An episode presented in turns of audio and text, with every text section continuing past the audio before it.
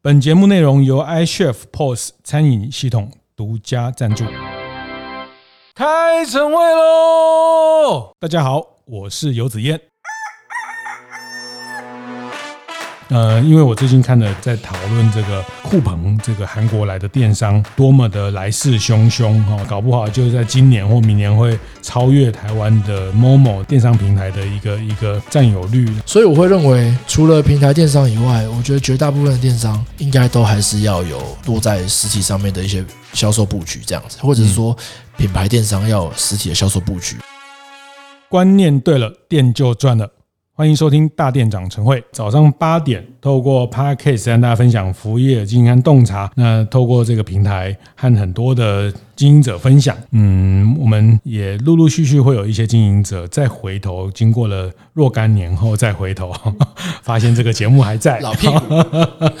哎，那你这家公司也还在，惺惺相惜，是是惺惺相惜。我们就在不同阶段去去验证更多事情哦。以前讲过都都已经录音存证。了可以再拿出来对照一次哈。呃，我觉得这个比较长期的跟大店长的这些伙伴一起成长，我觉得呃对我来说是是是非常非常过瘾的哈。那今天呃和大家。来聊天的伙伴啊，也是在大店长啊非常资深的啊发现茶的创办人 Alex 陈义荣义荣啊，那先请义荣和大家打个招呼。Hello，大店长晨会的听众们，大家好，我是发现茶的创办人 Alex 陈义荣。是是，那义荣也从我们在大店长当年的大店长读书会一六年就很早，差不多我是非常非常早的。对是是，所以发现茶 Tea Discovery 是在线上卖茶叶的品牌。对。嗯，然后现在也做了一个蛋卷的品牌，这样子，可丽卷叫更对，嗯，那今年过年还把它合作成一个礼盒，没错。先来讲一下这个 为什么现在才做礼盒？哦，其实我们团队一直都坚持真实自然好味道嘛，然后也也讲了八九年了，然后慢慢已经形成就是这个品牌的一个定位带。对，那因为我们一直都是做给人家真正吃下去的东西，对，所以在年节送礼这件事情上，就比较不是我们琢磨太强的地方。对，那团队现在也已经成长到觉得说，诶，既然我们应该是市面上唯一有茶叶品牌又有卷类品牌的的公司啊。对，那我们想说，我们把卷跟奶茶、哈茶欧蕾这两个东西把它摆在一起，那我们就可以很完整的形成一个下午茶的一个餐饮体验。嗯，然后我们这次也把它做得非常的漂亮，烫金啊，然后礼盒的大小都三二三三十公分嘛，是这样子，然后给大家做一个很轻轻巧、清爽而且又便宜的伴手礼，这样啊。这个好茶跟茶点的一个很很精致的、很轻巧的伴手礼，没错，那也也不太贵，三四百块的定位。对，其实我们就是朋友价三九九这样子。啊，朋友价，对，那好朋友价，好朋友价，欢迎来访，欢迎私讯，对，这个一盒三九九，没错，那个三盒一一九九九，三盒一九九九，这样还是会有人买哦。好，我想一下这个定价策略。好，就大家看到三盒就冲动了哈，那哦，大家乍听之下好像合理，就就突然买了。好，这个定价策略也跟大家分享一下。呃，不过我我很恭喜这个 Alex 哈，这个啊发现茶这几年下来，那一个更的这个呃可丽卷的一个纯天然的原物料的一个坚持哈，包括从茶叶到茶点，他们一路往这个方向。那这个品牌也在可丽卷这个部分，也在今年在永康街呃也也有一个据点。对，开设了第一个直营的品牌门市，这样子是是是在一级的战场哈，在这个原本这个永康街的这个高高技的这个正对面，正对面哈，那这个也这个高技也现在都跟房子也也陆陆续续把它盖好，也离永康公园非常近，算是一个观光客呃的一个一级战区。嗯嗯，是是是，这个也是你们这几年一个比较大的线下的店的。投资哈，没错。那我今天这这一集想跟 Alex 聊一个一个题目啊，那后面也会带到说他们这几年怎么从线上思考到线下电商的这些思维哈。那呃，因为我最近看了几个讨论，在讨论这个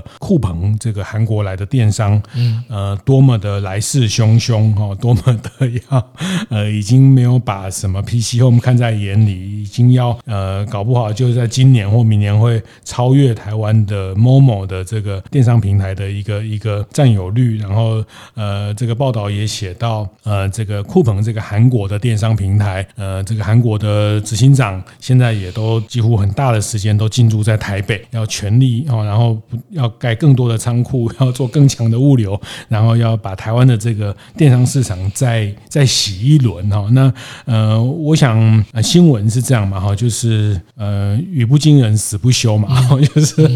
作为作为作为媒体，作为内容，作为抢眼球，这个是总是要要抢抢到眼球嘛哈，总是要讲出一些让大家觉得呃很讶异的的可能性哦。但是呃，我想商业的的发展一定还是有它的脉络啊哈。那嗯，我自己也是特别想请呃 Alex 从这个角度，毕竟他这十年在电商从线上的摸索，然后。也在不同的平台的合作，呃，等等的这些事情，那从怎么来看看这个新闻？呃，首先就是我们应该也是在二零二三年头，我们就有收到酷鹏的邀约了，是对，然后所以希望你们上架到他们。对对对，我还为了这个再回去查阅了一下资料，然后它就是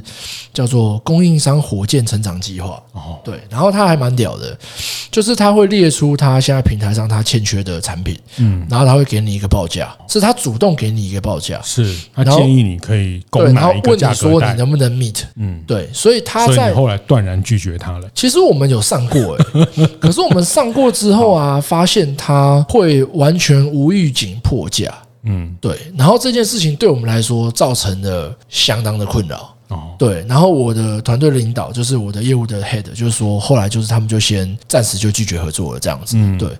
然后我是又到去年底，就二二二零二三年底，又看到他好像增值二十几亿嘛。然后，包含子健哥问我这个问题之后，我才又重新去把这些资料挖出来。那的确看得出来，酷鹏应该是在补贴的力道会越来越强势啊，可能就有点像当年的虾皮这样子。是对，所以虽然我们中间有中断一段时间，不过看起来有可能它会是一个在补贴的时候，我们有可能考虑进入。但是要怎么做到不破价控价，这个也是我们团队内部有在讨论的地方。这样子，嗯，所以之前啊，他们呃的这个提供的合作的模式，你们一开始也。答应，但是他会破价。破价的意思是，他会突然去把你的价格调整掉。哦，这个在合约上你没有办法规范它啊，没办法规范啊，因为你这个是为了那个呃消基法，嗯，对，消费者保护法嘛，对对对对，消保法，对对，消保法，消保法，你不能就是末端的价格，你不能对，通路要可以决定，通路自己决定，对，所以我们就。就这你只能尊重他，对吧？但是呃，理想一点的品牌或渠道，他就会用比较聪明的方式做，像是正品或者像 Momo 的话，就是做那种超大组数。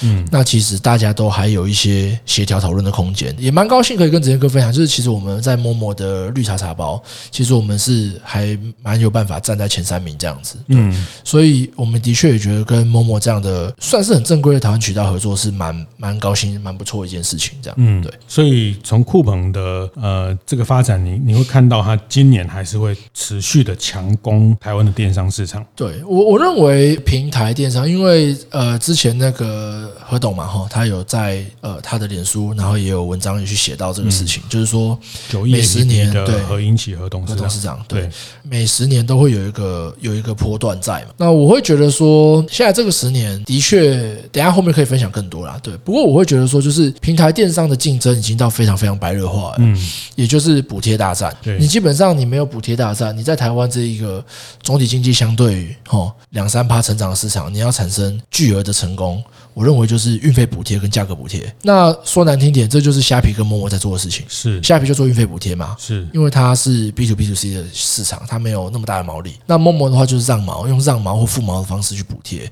然后让它价格去杀。对，我的确觉得 Momo 是非常强的，因为我稍微看了一下。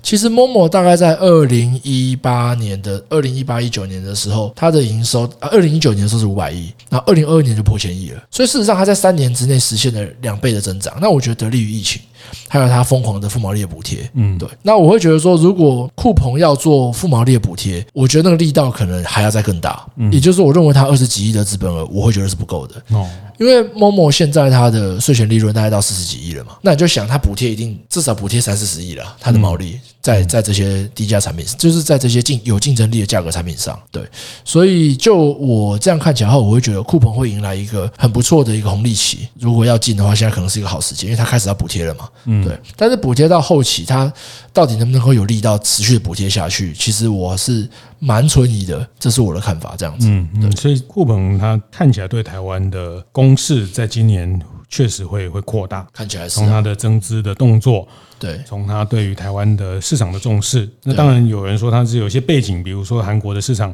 因为受到更多境外的电商的的瓜分哦，所以他必须也往海外去找一个新的市场的成长的机会。那台湾他觉得是是可期的，所以你觉得，即便 Momo 现在已经这么大的一个一个份额，他还是有被被翻牌的机会？我觉得一定有，但是我还是会比较存疑。原因是因为像虾皮，它其实从 B to B to C market 就是比较像是那个 B to B to C，就是你要自营嘛，哦，就比较像外拍的模式。然后再做到他想要做 B to C，就是呃虾皮商城这一块。虾皮商城应该还是 B to B to C 啦，但它有一个是虾皮的自营商城这一个部分。可是它的自营商城最后真的就是卡在它的总仓。嗯，建制还有它的分仓建制的效率，真的是打不过 Momo。嗯，对，就是我认为那个分仓跟总仓的建制，真的是挑战你那个 B to C 这种平台模式的一个很核心的一个要件。嗯，对。那我觉得那个东西的建设好像没有那么快，PChome 花了十几二十年，Momo 也花了可能五到十年的时间去做建设。那我会觉得说，酷鹏，如果你又要做价格补贴，你又要做基础建设，就是这些分仓啊，这些供应链的建设，我会觉得可能会蛮累的。嗯，对。所以我会比较相信说，他应该还是先先用补贴的方式去占有用户的一个份额啦，那在后面再看他够不够钱去做供应链的建设，这个是我会比较相信的一个事实。这样子，对。所以。这个工工法，当然，我觉得他后面一定有他的的布局，或者他的思考嘛，哈。那个呃，补贴大家都会做哈，但是说补贴完之后，怎么样有下一轮的，不管是资本，或是呃下一轮的这个这个呃策略伙伴，或是他们已经在在思考跟某一些通路的的合作，比如说我们回头看虾皮，呃，在每个阶段啊，比如有一个阶段跟 OK 的便利商店的通路有一个比较靠近的合作等等。那我我想大家在 在这个商业的策略的布局上，我们现在。看到的只是它呃扩大补贴的一个动作，然后扩大的一些资本的投入，然后强攻消费者的某一些呃在在某一些品类上的的眼球哈。那嗯，但回到就是如果作为一个经营者来说，作为一个经营方来说，这样的平台的战争对对经营方对像发现茶在线上做做销售的这样的品牌，当然是好事嘛。本集节目是由合作伙伴 iChef 支持完成。iChef 是台港新超过一万家餐厅使用的科技，不论是线上定位、点餐，还是现场 POS，都透过一个 App 搞定，而且 App 周周都更新，确保你的功能都最新。欢迎大家 Google iChef 申请免费到店体验哦。回到就是，如果做一个经营者来说，做一个经营方来说，这样的平台的战争对对经营方对像发现茶在线上做做销售的这样的品牌，当然是好事嘛。我觉得是诶，因为我觉得它就带来一个震动啊，因为你。譬如说，像当年虾皮在补贴的时候，其实有很多的新品牌、小品牌就乘势而起嘛。因为你就会发现说，你就是赶快跟跟上这个通路 PM 的一些运作逻辑，那你就会有机会。嗯，对。那我觉得，就一个品牌上来说，事实上你比较害怕的，其实应该是渠道已经非常定型的。比方说，全联那么强，是，那你进去你就非常非常痛苦，对吧？对，或者是 Momo 那么强，那你进去也会非常非常痛苦。这样对。所以我会觉得说，如果就一个，如果呃，听众有品牌方。我会觉得应该是值得关注了，然后值得在对的时期去跟他玩这个补贴战，然后反正你就是接受补贴方嘛。那只要你的产品品类站在市场的前沿，我觉得这是做一个产品品牌非常重要的事情啊，就是你的产品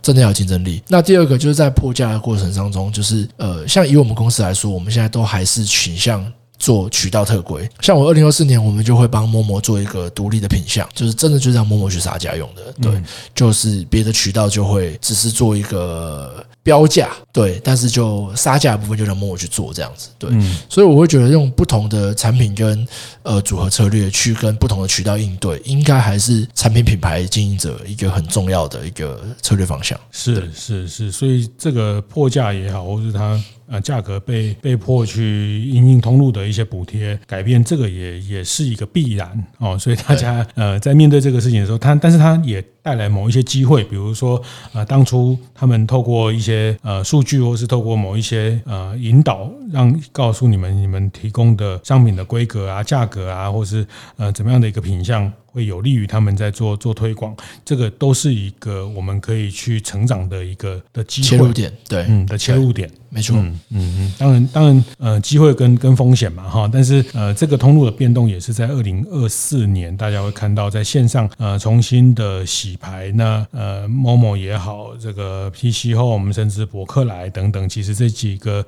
电商平台也都会有不同的对应。那对对产品，特别是你在某一些品类有优势、有有一些品牌价值的的商品，它其实是个好的机会。嗯嗯嗯，所以这几年你们也在运用这样的的。优势有啊，像我们虾皮进去，其实我们就蛮快的。我们从从一个月可能八万哦，做到一个月八十万，大概就花了一年的时间这样子。嗯，就是我们就是抓好那个时机，然后知道说，哎，它的补贴还是很强猛的时候，我们就进去这样。嗯，所以我会觉得，当然这个金额可能并不是说真的非常大，可是我觉得做单一品类，你也不希望说你的对手在一个新兴的渠道里面。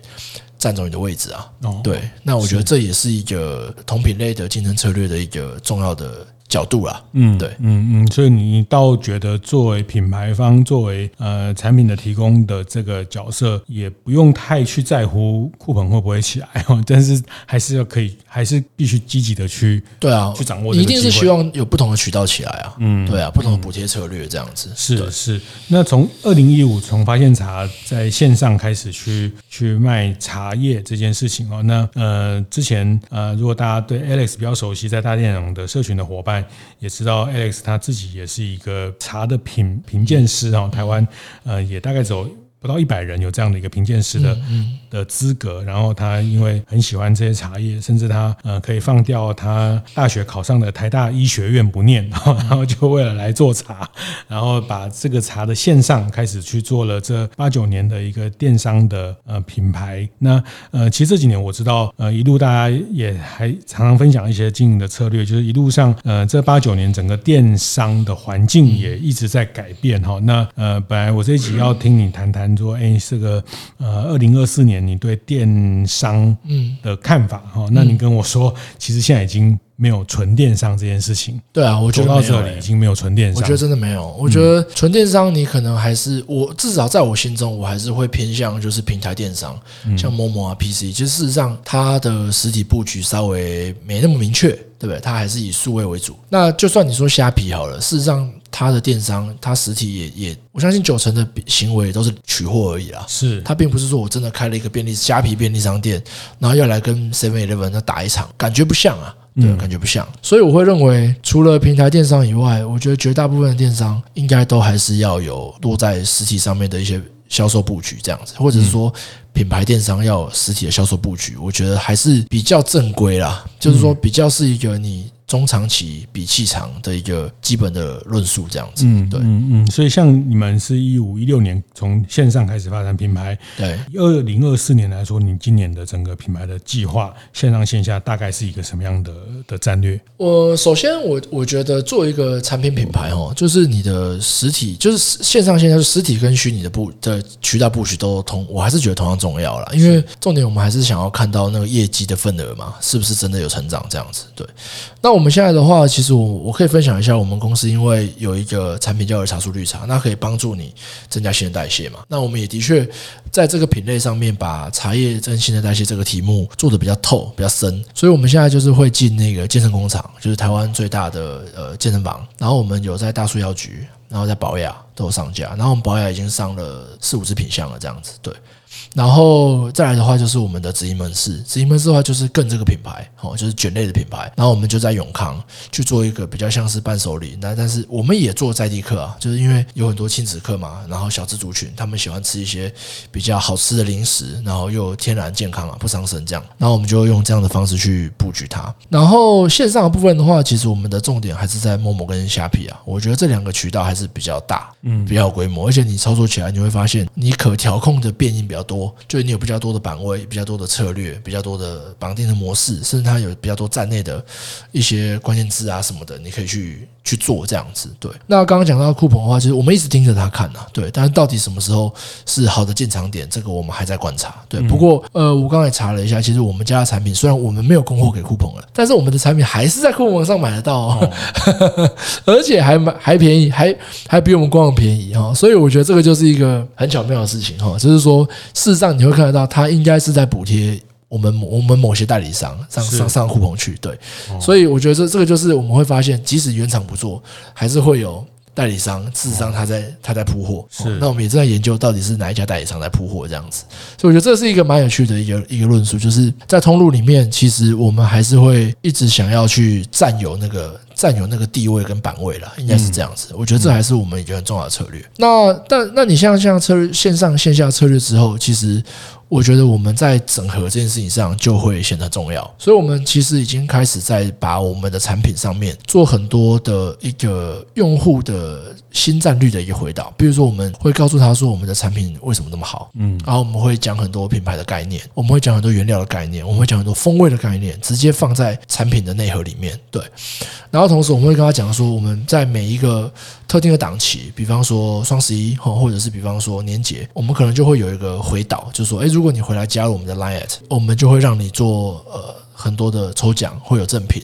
然后会有一些用户体验的一些小包。这样子会给到你，那我们就用这种用这种方式让那 Line@ 变成我们的一个枢纽了。嗯，就是说我的用户，呃，因为你事实上渠道它是不会允许你把客户带回去的。当然，举例来说，你要把 Momo 的客人导回官网，或者是你要把官网导去虾皮，嗯，事实上你的那个团队内部也会有纷争，因为他不同的人在管。对，那为什么我的客人要？要放给你用，对不对？这就很麻烦，然后通路也会不高兴。但是回到 Line@ 相对我觉得就比较轻巧，因为 Line@ 是品牌嘛，嗯，它是品牌的。比如说你的客诉哦，产品有问题，或者说客服啊，他想要了解多一点产品，了解多一点这个品牌的概念。事实上，他回到 Line@，他是可以跟你讲话的，嗯，对。那我们的 Line@ 现在也在导入那个 AI Chatbot，就是说让我们在 Line@ 上面的服务能够更及时、更全面。那我们现在的做法就是让产品回 Line@。用产品的方式诱导他回 Line@，那回到 Line@ 之后，他就回到我的一个半私域，就是 Line@ 其实是不是那么私，不是那么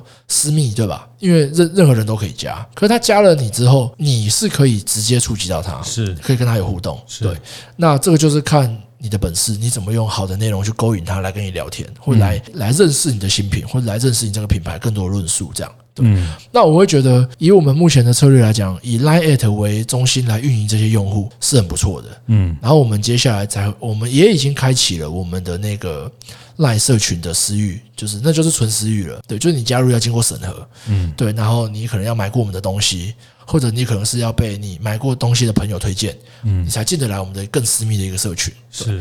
所以从 Line@ at 作为一个品牌的连接很多渠道的一个桥接带，然后再从 Line@ at 再沉淀一层到我们的私域 Line 社群里面，那我们在里面可能就会办很多的活动，然后我们可能会办呃创办人的访谈，然后我们可能会办就是一些呃 panel panel speak。这样子的东西，然后就让用户去活化这样。那我觉得这两个大概是我认为我们二零二四年在渠道上面会做的比较多的，就是线上线下的渠道都做，但是呢，让用户回到 Line，嗯，Line@ 去运营，然后再进私域。就大概就这几个是我们的主力了，这样是是是。那在平台的或者是图企业端的，它就会走一个比较特殊规格的的部分。对对对对，对，我们现在基本上，因为我们公司有自建工厂嘛，吼，那我们就是厂证，然后 ISO、HACCP 我们都有。对，所以其实已经有蛮多伙伴就是请我们帮他做客制化，所以我们的 OEM、ODM 也变成了我们一个很不错的生意的来源，这样子。对，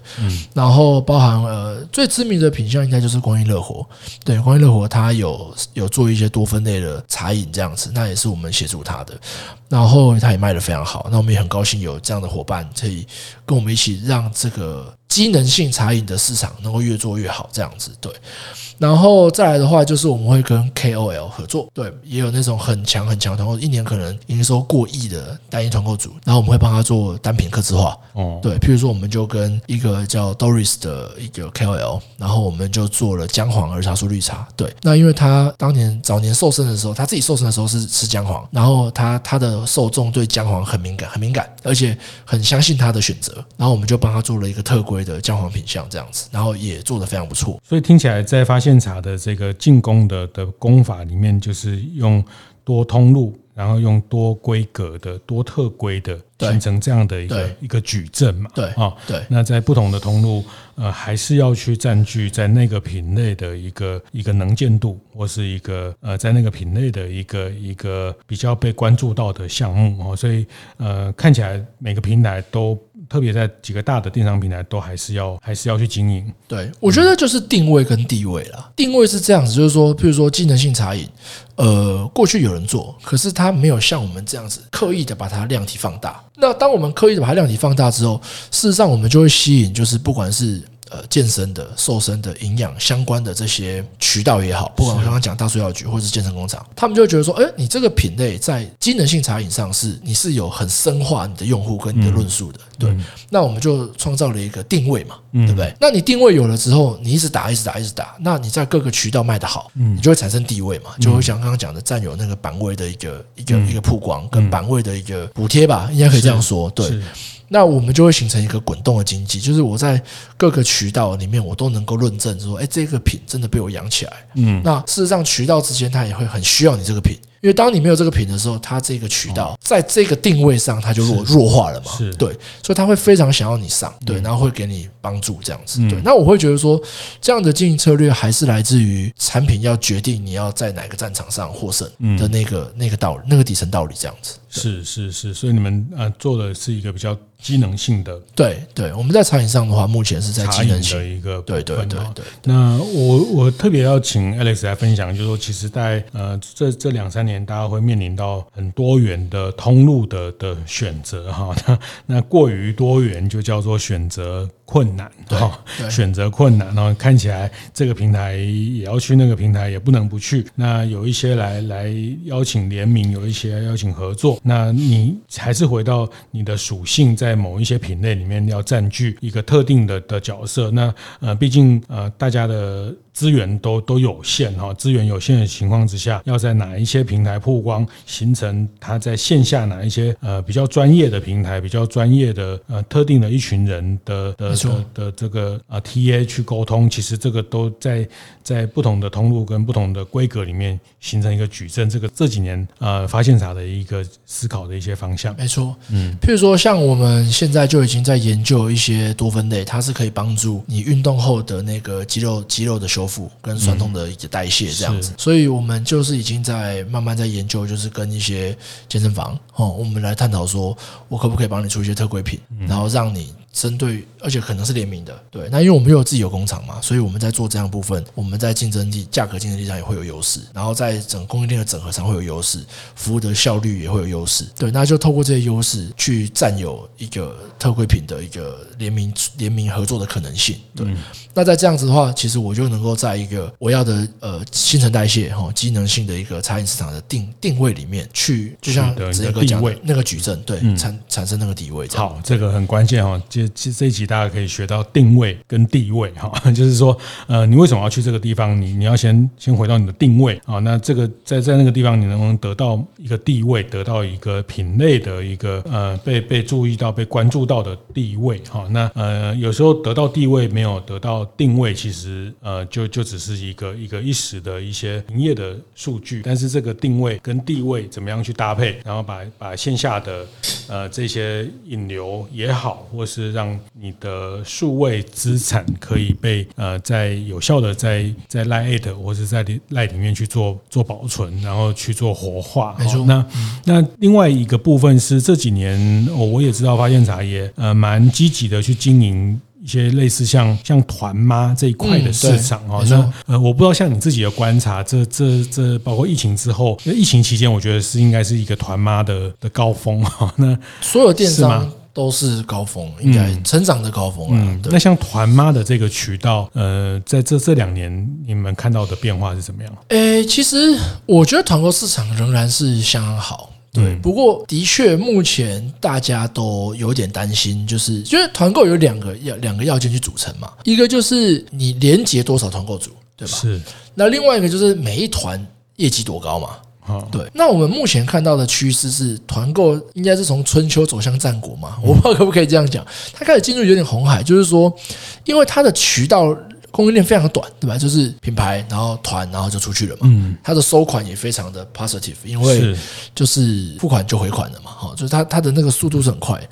所以就使得真的很多人他会变成小小的意见领袖，很破碎，很破碎，变得更破碎了。对，那变得更破碎的情况底下，你如果品牌又要控价，因为你不太可能价格乱掉嘛，你价格乱掉，你就你就会整个乱掉。我觉得品牌控价真的是一门技术，也是一门艺术，我们也还在学习啊。如果大家有好的技巧，可以可以可以可以可以教我们的哈。那反正就是我们基本上就会锁价，就是说好，那我们出去给到团购消费者就是一个价格这样。是对。那我们可能会用赠品做一些调控了哈，可是单价就不变。那在这样的情况底下，你就会发现说，其实小团很多，然后呢，大型的团购组，比如说。可能像我们当年开过像淡淡如姐哦，淡如姐是很棒的，很棒很棒的团购组。然后像一五一那也是很棒的啊，安杰他们也是很棒的团购组，都是很好的朋友，我们也很感谢他们啊，他们也很喜欢我们品牌。但的确大团他会他的单团是稍微有一点下降的趋势，这个是这是事实啊，对。好，那当然我们可能就要透过开了更多次。哦，或者是给到它不同的、更有竞争力或创意性的品类和品项新品，譬如说像我们的年节礼盒，一些新品上去，那才能够再刺激它的一个业绩的增长。对，那我觉得团购市场目前的状态大概是这样。嗯，对，嗯，但对品牌方来说，对呃发现者来说，去经营这样的市场，呃的听起来它的 CP 值、它的效益，呃是有一点递减。对，严格说起来是因为你，你比如说你本来服务呃五十个团组，你现在可能要服务八十位，对吧？哈，那你当然你人均服务的质量，或者是你的积极度，或者是你的人员的辛苦程度吧，对他可能要加班，对吧？那他才能够服务到那么多的团去支持原本。有的量体嘛，对，那我觉得这个事情其实坦白说，我们公司现在内部正在找一些 AI 工具来应用啊，对，就是看能不能让同仁的工作效能去优化，对。不过我觉得团购市场它的单团量在降低这件事情，真的是跟它的破碎化，嗯，还有就是那个。那个触及率，对，比如说，不管你是 IG 的触及率，还是你 Facebook 社团的触及率，它的确是有被调低了，对。嗯嗯、那就比如说讲到像像我们公司这种。以品牌电商为主，其实我们经历过三个时期嘛。第一个就是 Facebook 粉钻好的时候嘛，是；再就 Facebook 广告好的时候嘛，哦；再就是 Facebook 社团好的时候嘛。嗯，事实上这是三大波，嗯，不同的运动是这样子。对，那我觉得我们的确都是经历过好的时候。对，其实我们公司也有投资 TikTok。嗯，对对对对对，我们投资了一个渠一个频道叫做“不保重好吗”，还不错哦。我们。前阵子在讲那个 Costco 的那个低脂的一些饮食啊，然后我们收获了大概二十几万的阅览，完全没有广告，嗯，对，然后我们频道现在已经有一千五百个粉丝了，这样。对对对，所以呃，你你刚刚讲这个每个阶段，它呃每个渠道或是每一个社群平台，它都有一些红利嘛，哈。那做团购团妈这个事情来说，它的红利是慢慢的会递减。你们看到的这两年，我觉得红利应该是会递减，没有错。就是说它红利期已经过了，是接下来就是战国时期。嗯，我认为就像就跟当年 Facebook 广告很好投的时候，大家都在追求什么 ROS 什么五六七八九十啊，现在大家追求 ROS。三四五啊，所以 对，就是比较是这样，对，所以它它会进一步的破碎，或要么你可以找到，或是要么会有一个相对应的比较自动化的，或者是比较智慧化的方式来来处理这样的订单。我觉得是，嗯，我觉得是对，这个这是我的观点，是是是是，所以他他他跑，他也没有不见，他只是更更破碎，只是更多的团团。有人算过嘛？大概团购市场一年大概在一千八百亿嘛？我看了一下资料，对，那我我认为有哦。我认为有，因为团购市场在我们公司其实不见得比 Momo 小哦。对对对，那你说 Momo 破千亿嘛？所以你说整个团购市场超过千亿，我觉得是有的耶。嗯，我觉得是有的，因为。它很碎，所以它那个虾兵蟹将加一加是蛮多的。对，那当然，其实我们做一个品牌方，我们还是很倾向啦，或很喜欢跟大型的团组合作。是，对对对，就像我刚刚讲的，像丹如姐啊，哦一五一啊，词汇啊，就是那佑胜的太太词汇有量了哈，有量。然后它呃，其实大型的团购组跟我们一般讲的团妈市场会有点不太一样，就是说团妈就是它它可能在素材的制作上面会稍微比较单薄一点，可是大型的团购组它其实有有有蛮好的团。都在制作这些素材，对，所以他东西出去的时候是很有质感的，嗯，然后也会帮你把你的品牌的一些价值讲的比较讲的比较丰富啊，是对，然后他会形成他自己的观点，然后对他的用户产生影响力，嗯，所以其实我们。公司是还是蛮喜欢这个市场，然后我们也持续的在积极的布局，然后接下来也有可能会帮大家做一些团购市场的代操的一些动作，这样，对对，帮其他品牌，帮其他品牌，对，但是就是呃好的食材哦，然后好的饮品这样子，对对对，这变成你们延伸的一个新的业务，就是旁支的业务了，嗯，对对对，但是我们会开始帮大家做。嗯，对，因为有蛮多朋友在问呐，是，对，是。因为现在这个通路的布局，或是进到某一些通路，它也形成了一个专业了哈。对，对，对，呃，这个呃，像我们前几集有请那个 Unispa 的这个。啊，James 哈，简董啊，他们也是 SPA，为了要找到一个突破，找到一个新的曲线，他们就去做短影音，做着做着，他们现在又变成，就变成，哎，部门可以分出一个部门帮大家代操短影音。OK，我们还没有到那么强，但总总之，就是它长出了一个新的能力啊。那这个新的能力，它或许也是一个呃下一个呃商业的成长曲线的的的开始。这也是刚刚发现啥在分享，你们过去因为跟大型团购组合作，呃，有一些比较完整的经验，那某种程度你们也练就了一些可以帮大家代操的的一些一些能力啊。那其实这个也是也是一个商业能力，那它它没有理由不能成为一个收费的的方式是存在，是是，是没错。然后所以其实我们现在在看的话，就是因为。Facebook 真的是比较比较单薄一点的，对。然后 IG 的话就是广告比较投不动，哦，目前已经投了两三年、三四年吧。的确发现 IG 的广告没有像 Facebook 这样的实力啦，哦，对，导流的实力，那就变成说 IG 我们看到还是比较像社群电商，就是比较像团购电商这样的方式。有些厉害的 IG 的这些意见领袖，他是有能力。驱使他的用户去买东西的，对，啊，那那个是我们在 IG 上比较主要的布局。那下一波的话，我个人是还蛮看好 TikTok 跟小红书啦，因为虽然都是大陆品牌嘛，吼，可是。像 TikTok 的话，它是它是分分的另外一个 APP 出来，不是抖音嘛，它叫 TikTok，嗯、是海外版，海外版，对对，对，抖音 TikTok 版。那 TikTok 其实你就可以直接连接到美国啊、欧洲，哦，那你就连接不到中国这样子。对，那像小红书的话，其实它的那个社群的机制，跟它种草的，就是他们叫种草，就是说你在上面。呃，做很多的这个内容的营销，对，然后你再用触及的方式，另外去收网，那我们会发现说，这样的东西看起来在台湾也是蛮有机会的，嗯，对，所以我会觉得，哎，这两个流量平台看起来比较像是下一波有机会会起来，对，所以我们也都在钻研当中，这样。是是，特别小红书啊，我也是最近看到啊，包括东方线上的这个生活趋势的。啊，调查报告里面，在小红书的在年轻的消费者的使用的成长是非常非常非常明显的，对，非常可观的。这两个这两个 A P P 至少都在台湾都五百万下载了吧？嗯，对，目前看起来都是往一千万、一千五百万下载走，应该应该都是没问题的。是好，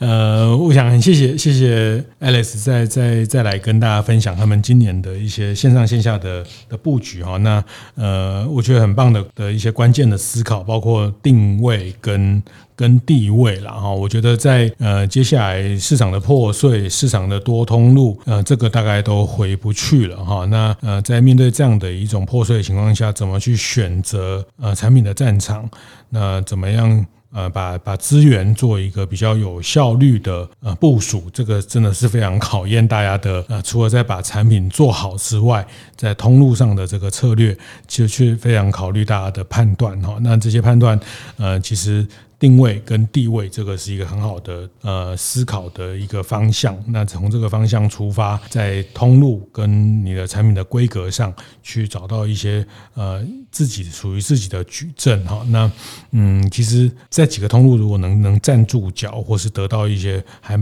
比较排名前面的关注，其实对对产品或是对一个日常的营运，大概就有一个基本的基本的分数了哈。但是也也千万不要放松，或是千万也不要轻忽某一些新的通路的形成哈。那比如说像酷鹏的这件事情，呃，当然过去呃，其实台湾的。这些市场并不是那么大哈，那这些补贴的东西，呃，也会引起一些讨论哈。那大家也会觉得等着看，然后看看再说。包括像嗯疫情前的这些线上送餐，Uber。或是 Foodpanda 等等啊。那很多餐饮业者也觉得，呃，看看啊，这个呃再说哈。但是其实呃，先进入者，其实在这些平台上还是比较容容易得到某一些红利哈。那但是这个配套的部分，呃，自己可以把它做一些思考，那也不要去排斥。跟这些新的通路的一个呃产生互动的一些机会啊，这也是 Alex 跟大家分享，谢谢谢谢 Alex 今天谢谢子哥。分享啊，那也带来很棒的这个他们今年第一次的这个年节礼盒，龙年礼盒。是啊，有需要可以，大家如果有要送礼的话，可以私讯我。好，谢谢谢谢 Alex，谢谢大家，谢谢。会后记得在 Apple Podcast 订阅、评分、留言。有任何想在晨会上讨论的议题，也欢迎提出。大店长晨会，下次见，拜拜。